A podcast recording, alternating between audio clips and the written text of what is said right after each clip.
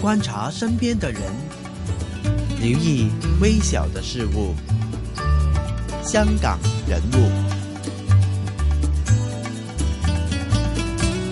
好，欢迎回来我们的香港人物。今天也非常的开心呢，我们请来的是米里基内亚的古乐坊总监冠文亮 James。Hello，Hello，没错，其实我们今天请到了啊 James 过来是说一下我们之前的一些在我们的 RTHK Mind 里面呢，我们又有一个学非洲鼓的一个片段，就是里面的那个。我们非洲鼓老师呢，就是我们的 James 的。其实呢，我想问一下 James 的，之前是玩就是玩这个古典音乐的嘛，是不是？係啊係啊，由中學初中開始嘅。嗯哼，就为什么会从这个古典音乐变成玩那个非洲鼓呢？其實我誒、呃如果講翻我古典音樂嗰個情形，就係、我中三已經係半職業㗎啦。嗯哼，咁但係一路去到讀完音專之後，就我開始做自己生意。嗯咁變咗做生意之後咧，就搭台板嘅機會少咗。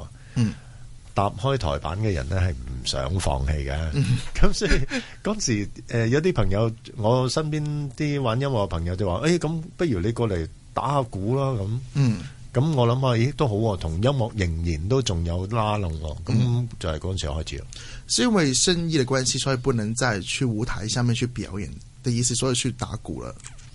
其實係想同音樂仍然有聯繫嗯，啊，呢個係最大嘅目的。真的生意可以忙到不能再玩音乐吗？誒、啊以前我係吹銅管嘅，嗯啊，咁練習嘅時間，每一日練習嘅時間實在太長。嗯咁如果仲要做生意咧，咁好難兼顧。嗯咁變咗誒嗰陣時有機會接觸到非洲鼓係好事咧。不過誒、呃最早期嗰幾年都只係玩下玩下咁樣樣。啊为什么可以接触到非洲鼓呢？因为其实这个乐器在香港应该就是每一个正统的一个老师去教授的吧？嗱，以前呢，就香港有非洲鼓嘅歷史，就係其實喺八十年代尾嘅，嗯啊，好早期嘅。咁嗰陣時係外國有一隊樂團嚟過香港，咁而佢嚟完香港表演之後呢，咁佢就留低咗啲鼓，咁就由我哋接手咗之後，就我哋攞啲鼓嚟打咯。咁而究竟打啲乜呢？只係玩節奏嘅啫。嗯哼，咁誒冇話係唔係傳統啊，或者同非洲有冇關係啊？完全冇研究嘅。咁啊、只係覺得咦幾幾得意喎，嗰、個鼓。咁、就嗰陣時咁樣開始咯。咁誒、呃但係玩咗好多年之後，咁誒、呃、適逢有個朋友就話：咦，咁不如你過嚟我學校嗰度教下節奏啦，咁樣。嗯咁我覺得誒、呃都 OK 嘅，揾個鼓去教下小朋友啲節奏。嗯哼，但係上咗幾堂之後呢，就遇到個問，遇到個情形，有一個誒、呃一年班嘅學生呢，走埋嚟啊，多多口口咁。 都都好好。佢話你那玩係了咪什么非东西呢？哦，佢就話你係咪非洲嚟㗎？你一知細路仔係好好得意是因嘅。为你玩这个非洲鼓，所以就问你是不是非洲过来是的的。咁我當然我唔睬佢啦，我笑笑口咁。佢跟住就問啦：你喺非洲係打呢啲㗎？然后他的回应是，呢、個問題呢，就令到我好詫異。嗯我係用一隻非洲鼓嚟到教細路仔節奏，咁而係教佢哋誒音樂一啲簡單嘅基本常識。嗯哼，但係呢個細路仔口中原來講緊嘅就係非洲鼓，非洲呢兩個字呢，係應該同非洲有聯繫嘅，嗯即係話佢個諗法係咁。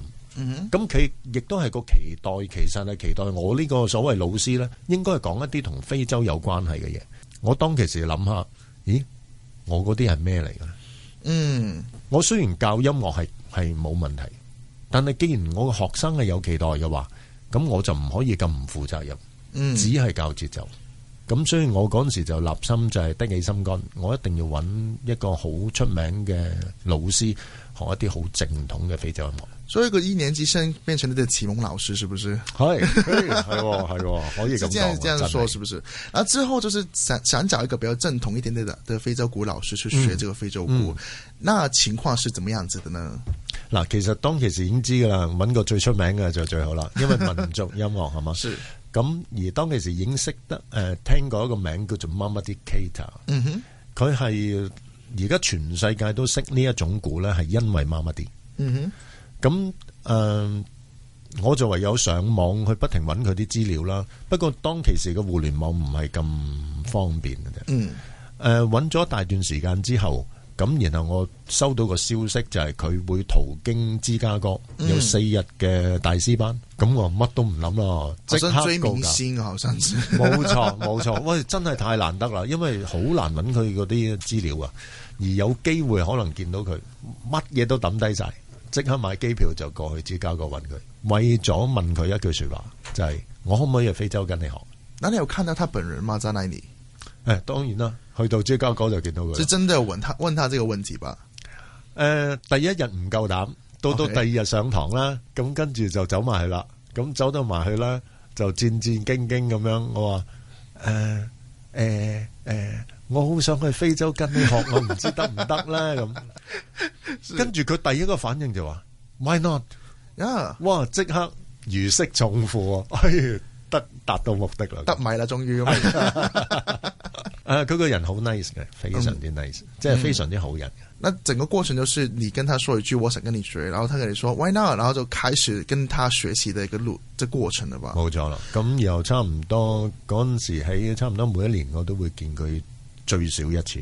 我想問一下，其實當時在跟他說啊，他願意去教你的話，你整個身體都去飛去非洲那邊去學嘛？誒、呃跟住就計劃誒喺誒半年之後就過去非洲啦。嗯，咁而嗰個計劃就每一次都係去一個月啦。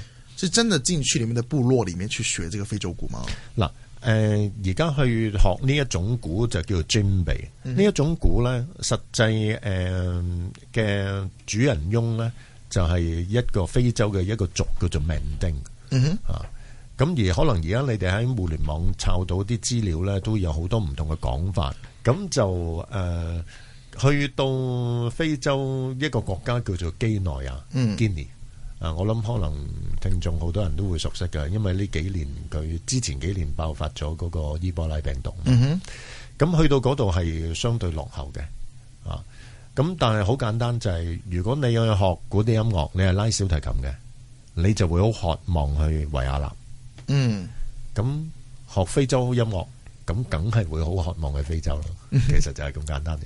基內亞啊嘅首都叫做 Conakry 嗯啊，因為如果入到去佢哋嘅村誒誒、呃鄉村嗰度咧，誒、嗰個過程唔係容易嘅。咁所以我老師喺個誒佢嗰個 capital city，即係喺佢嘅首都嗰度咧，都有自己嘅誒、呃住所。咁我哋可以住晒喺佢哋嗰度。咁呢個係方便嘅，因為嗰個地方唔係旅遊城市，其實真係好落後。變咗我哋自己周圍走咧，係有危險嘅。我要講什麼東西，我是有危險的。 係啊，有危險啊！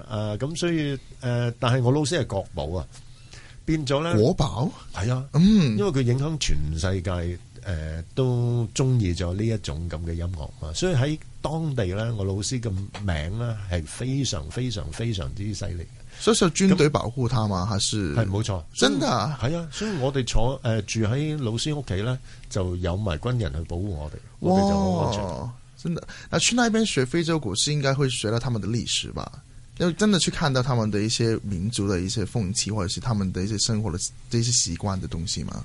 呢個都係我老師最重要嘅一個期望。嗯佢認為就係、雖然我哋誒唔係黑色皮膚，哼，嗯但係佢認為就係、你嚟得我嘅地方學我哋嘅文化。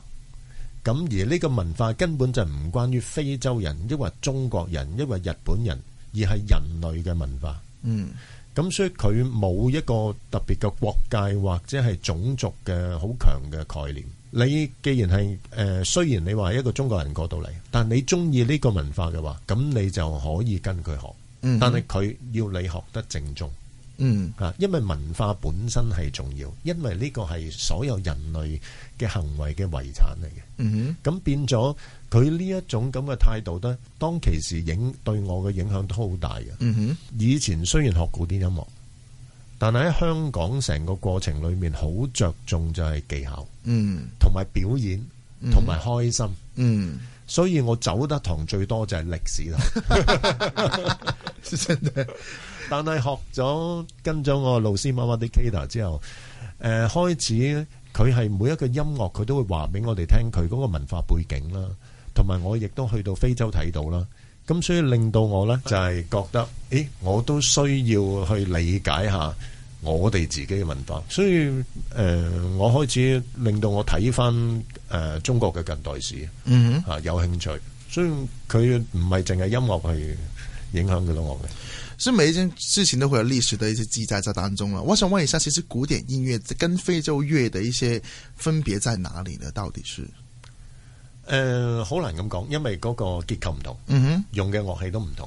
嗯但係誒、呃如果講嗰個變化嚟講，我哋成日講嘅古典音樂呢，嗯哼，其實係歐洲嘅音樂，嗯係由歐洲一路係呃經過咁多年歷史一路傳到落嚟。不過歐洲嘅音樂就係、中間佢算係點解會變成我哋所講嘅古典或者係經典嘅音樂呢？裡面好好幸運，裡面有無數咁多嘅人去研究佢。嗯哼，無數咁多人去記錄佢，咁亦都有無數咁多人去嘗試去 改佢。嗱，例如你聽過有啲係跳舞嘅音樂都用古典音樂噶嘛。嗯非洲音樂呢，其實個歷史絕對唔會短過而家我哋聽嘅古典音樂嘅。嗯哼，佢係經歷嘅係咩呢？就係、靠喺非洲一代一代靠口傳，亦都口傳冇文字嘅咯，係啦。他那边有純粹乐谱吗？应该就是冇，完全係靠口傳，係靠一代一代而家咁樣傳落嚟，所以誒、呃可以留得低咧，呢、個真係好寶貴嘅文化嚟嘅。嗯誒、有其實我相信呢個世界有好多文化靠口傳而係失傳咗，嗯，但係而家我哋學嘅非洲音樂就係咁樣靠口傳，就由十三世紀一路傳到而家。嗯當我見到呢兩樣嘢嗰陣時呢，我覺得兩樣嘢都係一個就係歐洲嘅古典音樂，我而家玩緊嘅非洲音樂就係非洲嘅古典音樂。嗯，所以誒、呃雖然音音色唔同，但係喺我眼中係一樣嘅。